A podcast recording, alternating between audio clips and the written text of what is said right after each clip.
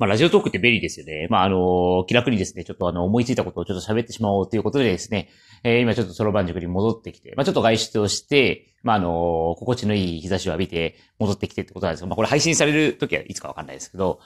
えっとですね、まあ、学校とか、やっぱりソロバン塾とか、まあ、いろんなところのシステムとして、まあ、あの、なんとなくですね、もうずっと歩きながら、まあ、歩きながらだと結構アイディア出たりするんですけど、あの、今まで、どちらかというと、年上の人が、やっぱりあの、年下の人に教えることっていうのが、まあ、基本。まあ、みんな、みんなが考えてる常識、みたいな形のところあるんですけど、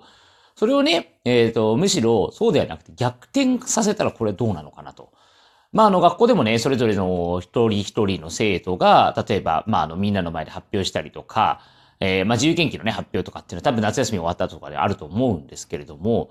まあ、それをもっと、えー、深く踏み込んでですね、まあ、あの、生徒たちが自分のすごい得意なことを、まあ、あの、大人の前で、えっ、ー、と、授業をすると。それって結構、実はいけんじゃないのと。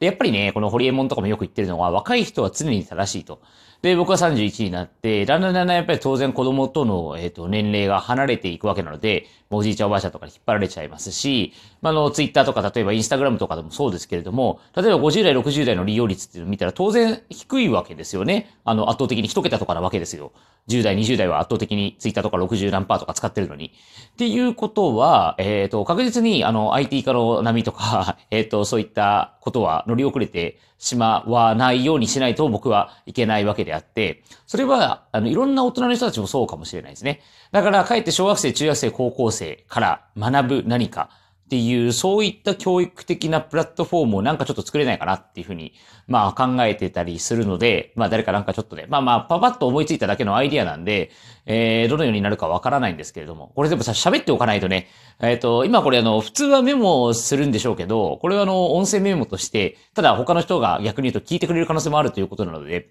まあちょっとね、あと新教育プラットフォームでぜひちょっと一緒に考えたいっていう人は、ぜひ一緒にやりませんかっていう、まあね、別に全然あの、どんな分野でも問わないので、でえー、声をかけていただければっていうふうに思ってます。えそれでは、皆さんまた、えっ、ー、と、良いアイデア浮かびましたら、まあなんかいろいろね、あの良いアイデアがあってもやっぱり実行しないととか、あとやっぱりあの、外で発信していかないとね、伝わっていかないっていう部分はあるんでね、ちょっとまあちらっと思ったことをまたこのラジオトークでも喋っていきたいと思います。それでは皆さん、さよなら。